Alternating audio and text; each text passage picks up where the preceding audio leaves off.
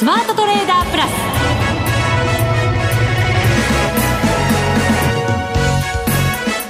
ス。全国のリスナーの皆さんこんにちは。内田まさです。この時間はザ・スマートトレーダープラスをお送りしていきます。この方をご紹介しましょう。国際テクニカルアナリスト福永博之さんです。こんにちは。よろしくお願いします。よろしくお願いします、はい、さて大引け日経平均株価3か月半ぶりの高値ということになりました。そうですね、はい、まあ一時は2万2900円台にね乗せる場面もありまして、そうですよ。はい。まああの値動き的にはニューヨークが高かったりあとそれから為替でまあ109円台に今日も乗せる場面があったりとかですね。これもちょっとなんか勢いついてきた感じありますね。ね本当そうですね、えー、あのやはり値動きがこうまあえー、なくて停滞している状況からあの動き始めるとっぱり皆さん狙ってるって言ったら変語弊があるかもしれませんが、はい、動き出すのを待ってた人たちもやっぱりそこにやっぱりついてくるってことが考えられますからね。そうなんですよね、はい、今週月曜日ぐらいまででしたかやっぱりずっとね狭いレンジでしばらく数日間動いてるという中でしたから、はい、ねはい、ですから107円の50銭前後のところでずっとまああの終値ではまあ、その近辺であの推移してたんですけど、まあ、昨日の1日だけの動きで押し返されたらっていうふうにちょっとまあえー、最後までこうちゃんと見極めないといけないなと思ってたんですが、はい、まあ、あの一昨日から昨日そして今日とあのじわじわ水準切り上げてきているのとそれからまあ少しあのこれまでもお話してましたがボリンジャーバンドなんか見てますと、まあ、日経平均もそうなんですけどプラス2シグマに沿って、まあ、これ上向きのプラス2シグマなんですがまあ、それに沿ってこう水準が切り上がってきてるんですよね、うん、ですからあの一方で過熱感をやっぱり、まあ、株に関してですけども過熱感を気にする人もいるいますしあのまあ私もねあのこの番組で。ひょっとしたらあの石橋を叩いて叩いてあの叩いていたために。皆さん石橋渡れなかったっていう人もその方には本当申し訳ないんですが。はい、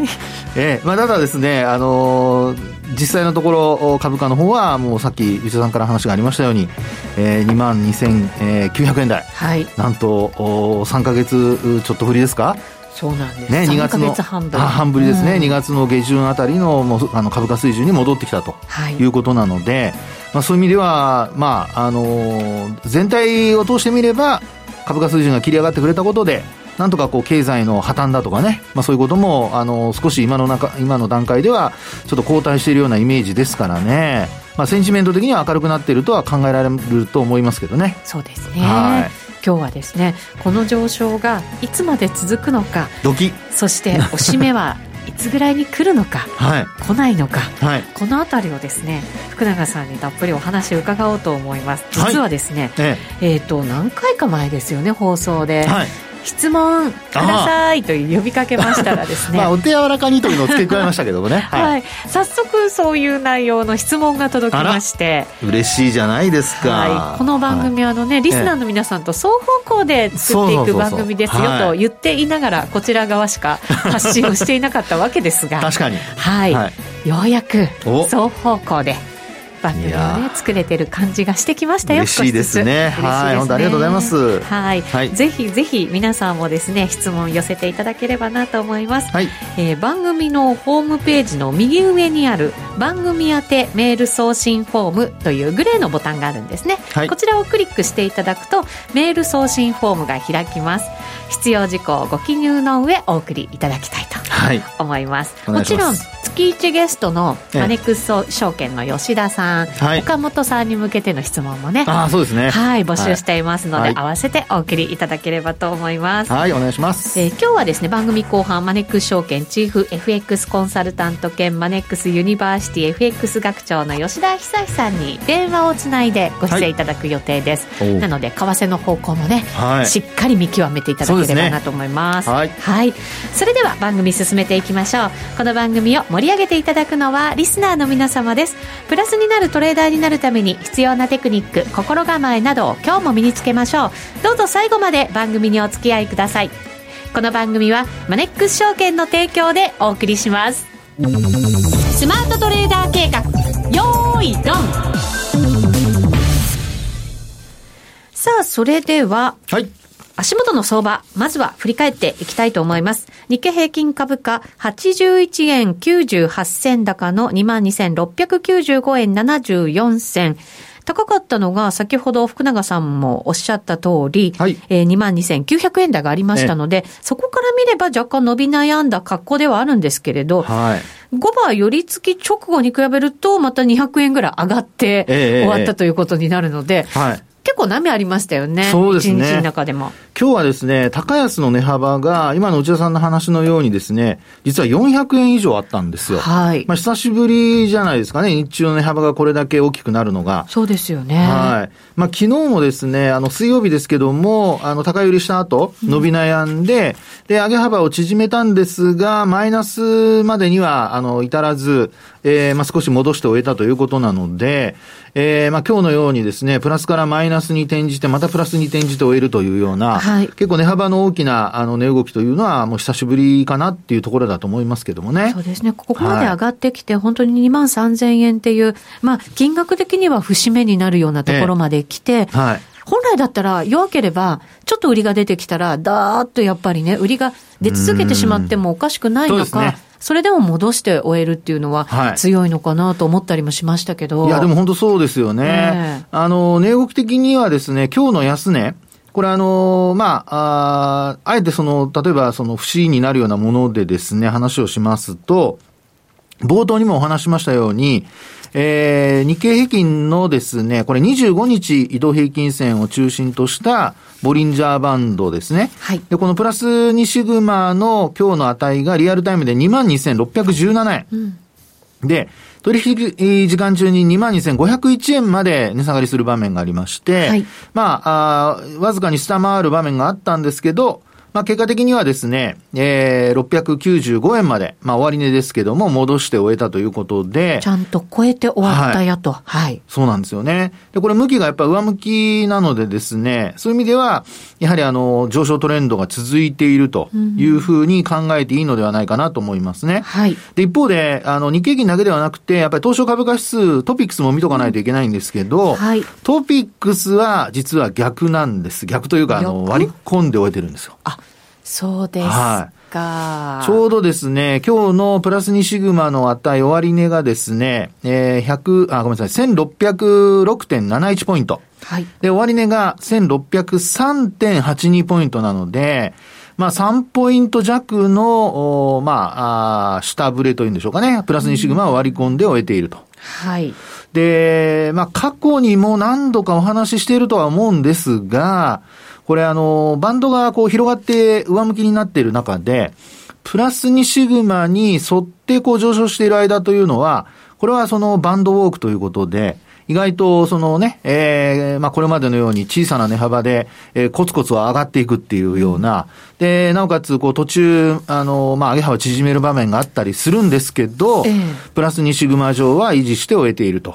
で、そういうのが、まあこれまで何度もあってですね、えー、まあ株価の方は、こう上昇気象が続いてきたということなんですが、ちょっと今日はですね、今お話しましたように、日経金と違ってトピックスの方が、え、少し、あの、上げ幅縮めて終えているという、あの、割り込んで終えているということなので、これ、まだ上向きが続いているのでですね、はい、あの、トレンドが、あの、変わったっていうことではないと思うんですけど、これがもし、あの、株価の方がですね、トピックスの方がプラス2シグマに届かなくなって、で、トピックスの、まあ、あの、株価が、上値が重たくなって、で、なおかつ、あの、プラス2シグマが横ばいとか下向きに変わってくるってことになると、これはちょっと警戒が必要なんですよね。あの、警戒といえば、はい、えー、日経平均がその3か月半ぶり高値と聞くと、すごく景気いい感じというか、ね、いやいやなんかね、そういう感じになっちゃうんですけど、はい、東証一部今日値上がり銘柄数、値下がり銘柄数、ほぼ拮抗ですし、はい、マザーズとジャスダック平均は続落ということなので、このあたりもなんとなく、ちょっと警戒しておきたいサインなのかなと思ったりもね、しますけど。まあ、あの、これまで、例えば、あの、日経ジャスダック平均が13連投、それからあと、まあ、マザーズ指数も、これも、まあ、1000ポイントを超えてきたりだとか、はい、まあ、非常にあの、まあ、新興市場も、あの、すごく、堅調な推移でですね、値動きしっかりしてたんですけど、まあ、今日は残念ながらマザーズ指数は1000ポイント下回り、えー、それからあと日経ジャスダック平均も、まあ、小幅安なんですけど、まあ、3432円。で、まあ、5.28円、まあ、下落ということですかね、マイナスで。これ、上がってきたんだから、はい、これぐらい調整のうちだよってね、言われるかもしれませんけど、そこそこそれをどう見るかですよね。そこなんですよ、内田さん。えー、本当ね。で、あの、それをですね、本当にあの、単なる調整なのか、あるいはそのトレンド転換の兆しなのかというのを測るのに、まあ、先ほどお話したような、例えばボリンジャーバンドで見た場合、はい、これあの、実は6月の1日もですね、トピックスは、あの、プラス2シグマ下回る場面があったんですね。ところが、あの、翌営業日の、おまあ、今週になりますけどね、あの、月曜日は一旦下回ったんですけど、2日の日にはもうすぐに、あの、上回って終えてきていると。はい。いうことなので、まあ、基本的にはもう上回っていけるようであれば問題ないんですけど、届かなくなってくると、あの、内田さんのその心配、あるいは、まあ、あの、いろんなリスナーの皆さんの心配にあるように、えー、トレンド転換の兆しということになってきますので、ここはですね、あの、これまでも何度も、あの、慎重に慎重にと言ってですね、上がってきているので、またかとかって言われるかもしれませんけども、いやいや、そんなことありません。今回はですね、ちょっとやっぱ株価水準的にも、あのー、まあ、日経平均が特にですね、これあのー、今日2万2900円までつけたじゃないですか。はい。で、この水準っていうのが、あのー、実は今年のですね、えー、1月高値から、えー、2月下旬のところでこう下落する場面ありましたよね。はい。で、そこのですね、えー、なんと、あの、いわゆる、その時にあのトリプルトップを形成してるんですけど、ネックラインに当たる2月3日の水準うんここにですね、あの、もう到達しちゃってるんですよ。はい。なので、まあ、そうなってきますと、この水準がですね、えー、今日のように結果、取引時間中は、あの、突破したんですけど、押し返されて終えているってことを考えますと、特に、えー、横ばいになってきたとき。はい。こういうときは、あ警戒が必要になってくるのではないかなというところですかね。はい。やっぱりね、トレーダーの皆さんも、いつかこ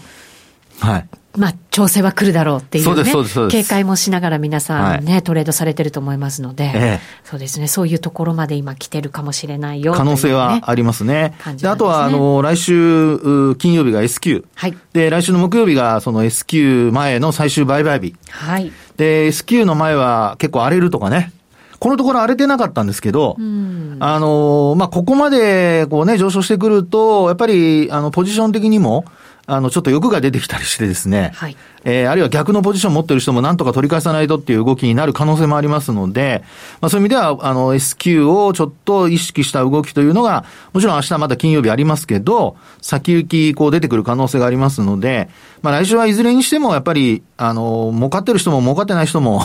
ちょっと、ポジションをですね、やっぱりあの、一旦は、あの、減らして、はい。で、しっかりこう、様子、まあ、様子見というとあれですけども、あの、取引に参加しながら、あの、あまり無茶はしない。次の動きの指導に乗っていくみたいな感じですかね。いいこと言いますね、内田さん。上にしても下にしてもね。さすが。はい。さすがトレーダーですか。そういうなんかこう、はい、ちょっと前のめりな感じになりながら相場を見ていくという。もうね、今ね、言いながら内田さんの体が前のめりになってますからね。そのものでした。はい。そうすると改めて、ええ、今日いただいた質問、ここでご紹介しましょう。はい、お願いします。お名前、この読み方でいいのかなと思うんですけど、間違えてたら教えてください。サルー千番コースさん。はい。はい、ありがとうございます。はい、日本、アメリカともに株に対して慎重に見ていたら、ここ数日の上昇相場に完全に乗り遅れました。今までの慎重な見方を変えて、今から買うのはとても怖いし嫌です。福永さん、この上昇はいつまで続くと思いますか？おしめはないのでしょうか？そうすると、本当だったら需給的には S q までこの相場が、まあ、トレンドとしては続いてもおかしくないわけですよね。そうですね。短期的には。はい。で、あのアメリカ株の話をですね、ちょっと、あの、先にしたいと思うんですけど、はい、まあ、簡単にですが、まあ、昨日ようやく、あの、200日移動平均線にこう接近、えー、っと、結果的には終値で、えー、っと、ギリギリ、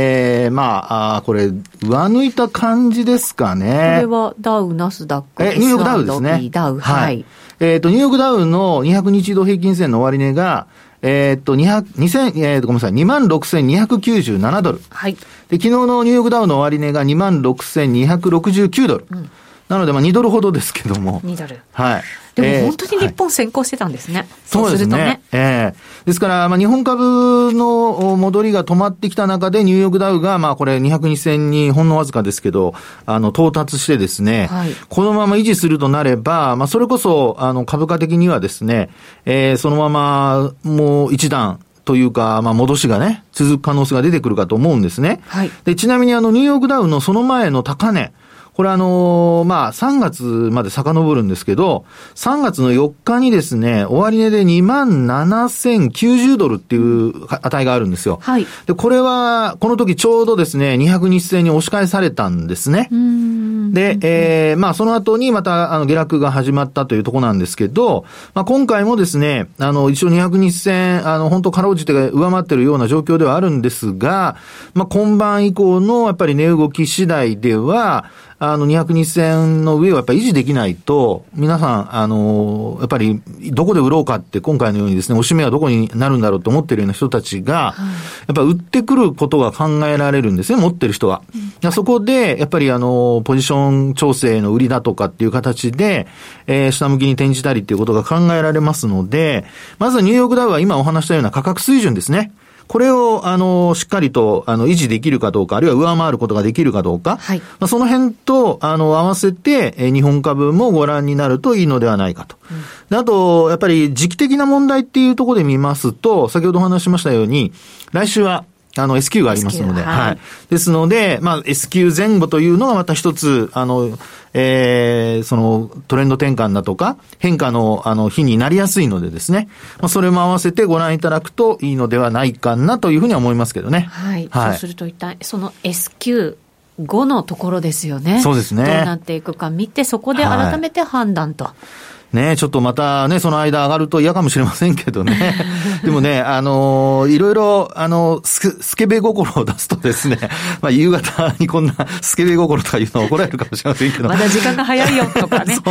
まあね、本当にあの、そういうことすると失敗の種になることが多いので。いや本当に、ちょこっと小すくいしようかなと思うと、大きくね、またちょっとあの、失敗することって。あの、番組がなんかちょっとチープ化してきた 言葉遣いがね。それは困りましたね。それはね、ということで、本当内田さんの話のように、やっぱり小すくいしようと思うとね、はいもう本当ダメなんですよ。そうですよね。はい、そうすると、じゃあ、どっしり構えて次のトレンドしっかり見極めて、そこに乗っていくというのがいいのかなと思って、ね、下げる時も取ろうと思えば取れますから。あの、ベア型のファンドとかね、ね。ETF とかね、はい、そういうのも考えられますので、まあ、えー、いろいろと、あの、方向感をちゃんと見極めて、えー、投資をすると。いうのがいいと思います。そうですね。もしかしたらそこがおしめになる可能性もある、ね、そうです、そうです。その通りです。いうことですもんね。はい、はい答えになりましたでしょうか？どうでしょうか？また皆さんからの質問もお待ちしております、はい、番組ホームページの右側にある番組宛てメール送信フォームからお願いいたします以上ここまではスマートトレーダー計画用意ドンでした日本株投資をお楽しみの皆様今注目のアメリカへ投資してみませんか？米国株に興味はあるけれど、なんだか難しそうだなと思っている方、実はそうではありません。米国株は1株から購入可能。株価は100米ドル以下のものもあり、1万円程度の投資で、あなたも米国企業の株主になれます。少ない金額から投資でき、始めやすいのが米国株の特徴なんです。多くの企業では、配当は3ヶ月ごとに支払われるので、配当金をもらえる楽しみもあります。日本でもサービス展開するアメリカ企業は多く、日本人にも身近になっていることで、米国株投資を始める方が増えています。マネックス証券の米国株取引手数料は税抜き0.45%で、最低取引手数料は無料。米ドル買い付け時の為替手数料も無料で、次回の見直しは6月を予定しています。マネックス証券の米国株は特定口座にも対応しており、3600銘柄以上の取扱銘柄をスマートフォンアプリでも取引が可能です。さらに、マネックス証券では、税抜きの取引手数料を最大3万円までキャッシュバックする、米国株取引デビュー応援を実施中。マネックス証券なら取引手数料実質0円で米国株投資を始められます。米国株ならマネックス証券。今すぐマネックス証券米国株で検索。米国株式及び米国 ETF、リート、予託証券、受益証券発行信託の受益証券などの売買では、株価などの価格の変動、外国為替相場の変動など、または発行者などの信用状況の悪化などにより、元本損失が生じることがあります。お取引の際は必ず、契約締結前交付書面などを十分にお読みください。マネックス証券株式会社、金融商品取引業者、関東財務局長、金商第165号。ザ・スマートトレーダープラス。今週のハイライト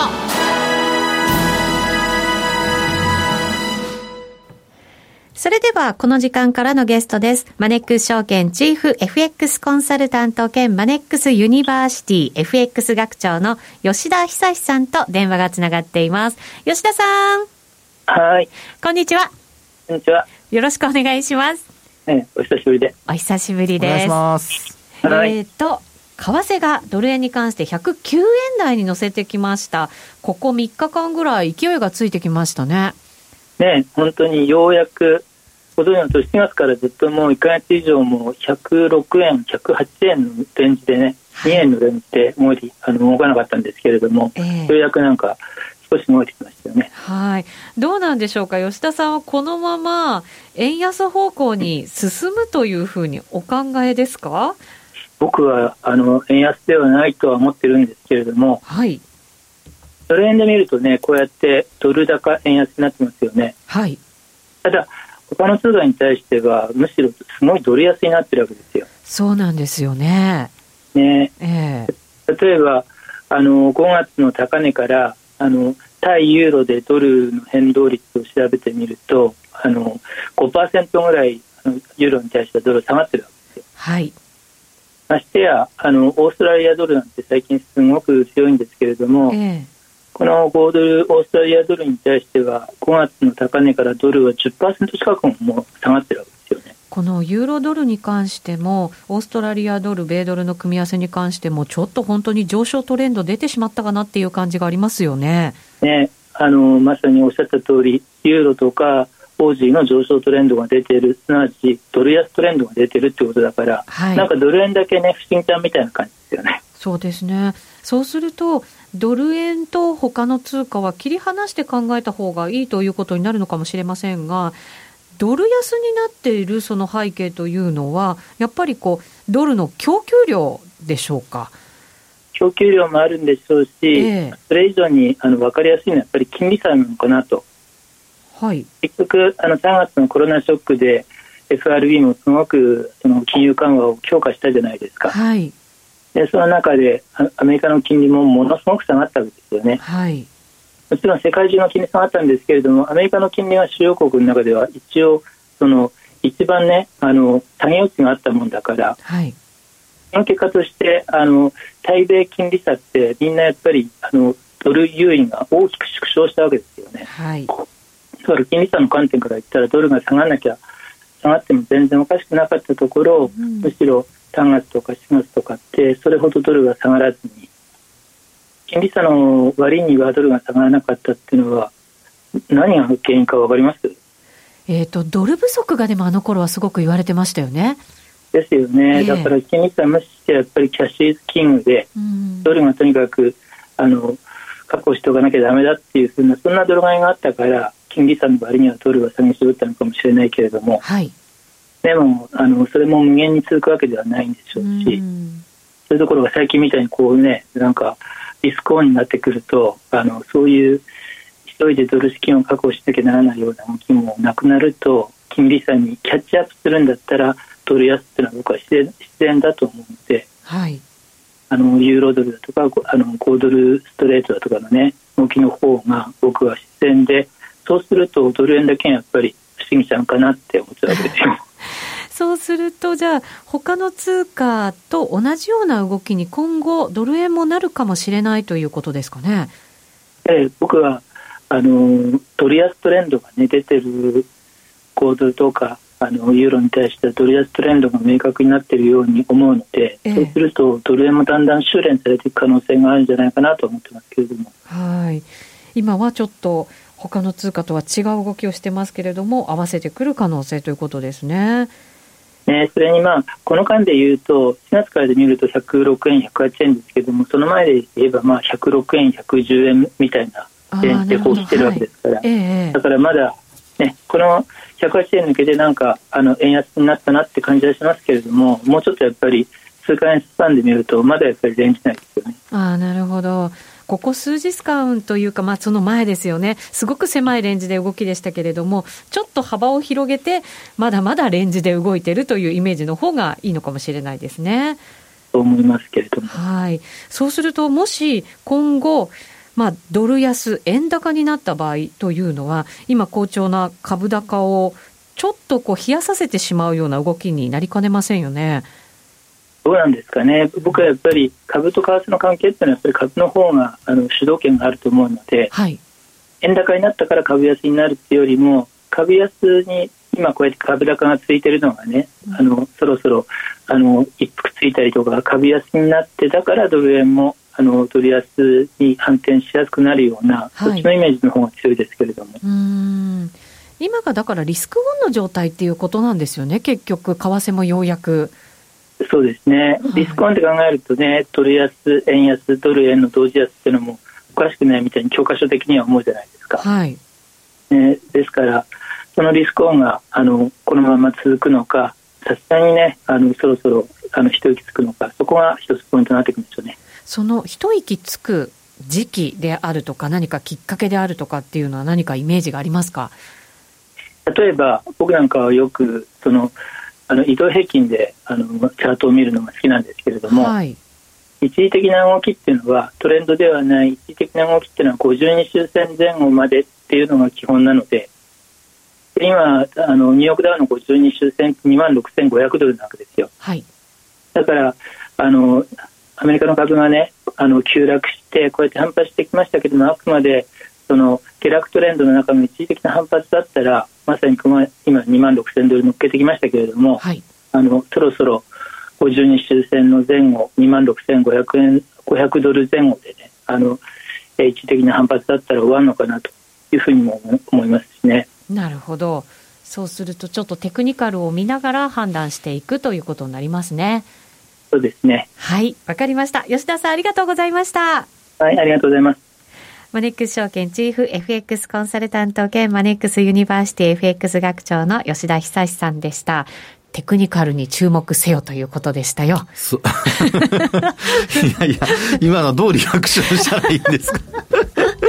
いや、あの、確かにね、あの、方向感探るっていうのは今非常にまた難しくなってきているのと、はい、こういう需給の時って本当難しいですね。そうですよね。ええ、あと通貨ペアによってね、また動きが、あの、様々こう分かれてるっていう時も、はい、あの、やっぱり判断難しいので、まあ、そのあたりね、えー、吉田さんお話あったように、まあ、それぞれ通貨ペア持たれている方は、あの、それぞれのチャートをちゃんと見ながらと、はい、いうことだと思います。はい、今こそ、チャートに注目。もちろん。より注目。もちろん。ということですね。はい。わかりました。はい。ここまでのお相手は、福永博之と内田まさみでお送りしましたそれでは皆さんまた来週,、この番組はマネックス証券の提供でお送りしました